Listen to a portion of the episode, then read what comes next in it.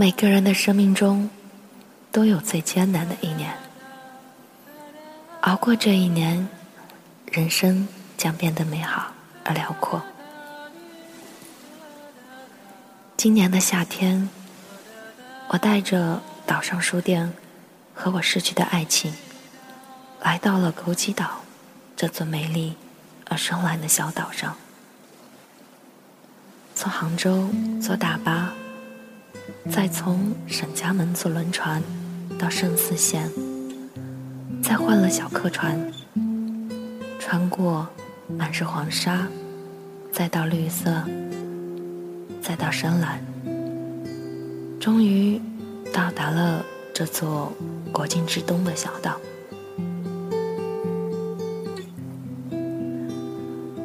顺利抵达后的第一天，却不幸迎来了今年的。第一号台风，于是我只能躲在酒店，看着窗外的沙滩空无一人，不能出海，不能看日出，不能游泳。可其实我原本也并不想去玩什么，我只是为了离开那座让我伤心的城市。关掉手机，我只是想静静的享受这片小岛带来的宁静。我坐在酒店的咖啡厅，叫了杯卡布奇诺，看我的岛上书店。然而，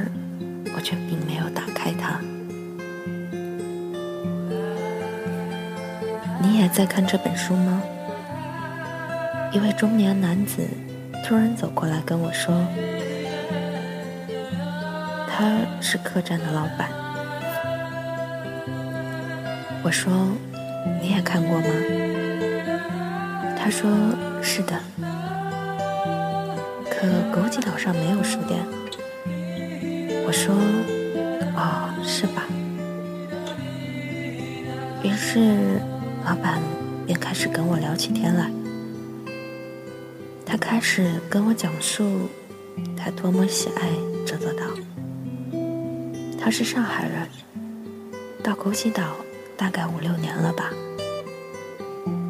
五六年前，他因为摄影来到这座岛上，后来就决定搬家过来了。他说他喜欢这座静谧的小岛。这里能吃到最鲜美的海鲜，有最美丽的日出，最浪漫的落日，最温暖的沙滩。这里的渔民也特别淳朴，他最喜欢跟他们一起出海，每次都能满载而归，那种感觉特别的满足。我说：“你就一个人在这里吗？”他说：“是的。”那你不会觉得孤单吗？他说：“没有谁是一座孤岛，每一本书都是一个世界。我喜欢看书，所以我并不孤单。”他说起他的妻子在八年前因为车祸离开了他。那个时候，他们刚刚结婚，还没来得及要一个宝宝，他就离开了他。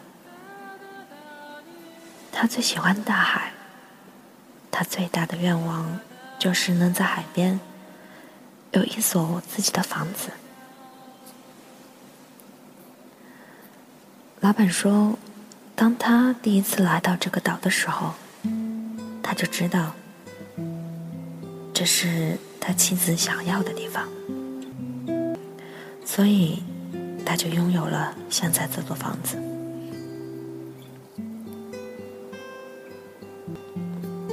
他说也很奇怪，他走以后每晚都会梦见他，可是住在这里，他就睡得特别的舒服。每天晚上，他听到海浪入睡，就好像他的妻子在耳边跟他说话；每天早晨的阳光，就好像他的妻子给他做的早餐一样温暖。听到这，原本我为自己提到他这件伤心事而感到愧疚，可当我看到他上扬的嘴角，安然轻松的表情，我心里总算舒坦了一些。我问老板：“我说，他走的那两年是你最难熬的日子吧？”他说：“是的。”可是现在这片岛，让他变得释然了。我想，他也希望我过得好。我突然觉得，我失恋这件小事变得如此幼稚和荒唐了。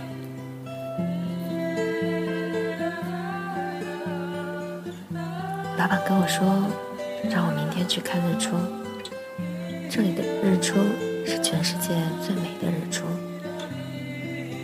我说，那我一定要去。果然，第二天早上。我就早早的去了小西天，这里海拔一百一十九米，是枸杞岛的最高点，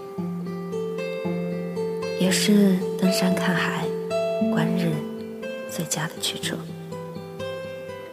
果然，我看到了日出，阳光透过乌云照耀在海面上，像金子一般美丽的。让人窒息。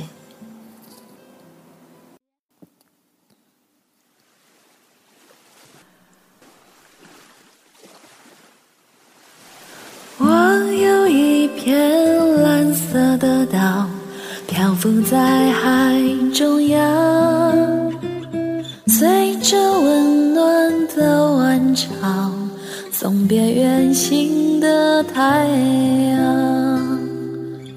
七月的歌谣散落在沙滩，每当风飘过，还能听见昨日的吟唱。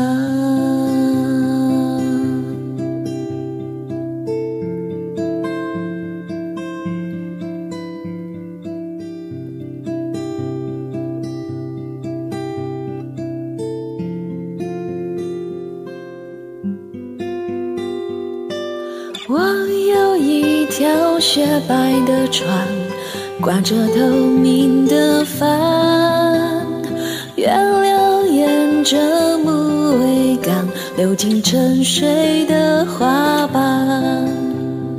疲惫的候鸟与我彻夜长谈，黎明在东方陪星空。如期赴来。